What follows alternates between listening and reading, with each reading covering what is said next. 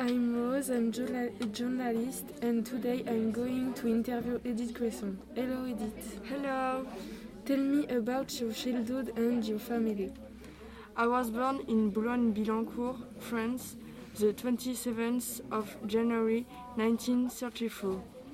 My father was a finance inspector and my mother came of a wealthy family.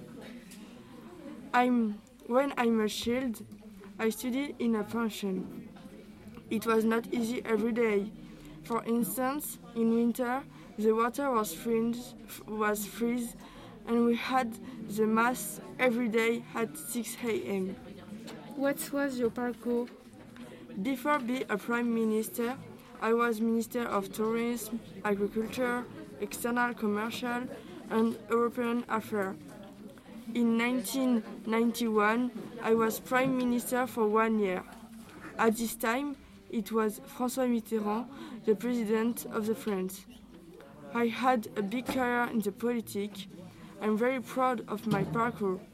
The Prime Minister was amazing. What was your personal life? I was keen of my husband, Jacques Cresson. Unfortunately, he died for 20 years.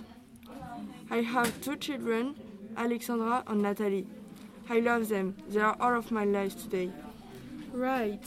What did you like when you were Prime Minister? I really liked taking decisions and be the first woman Prime Minister. In this period, I feel important for my country. That was fantastic. Thank you very much, Edith. Good- goodbye. Goodbye.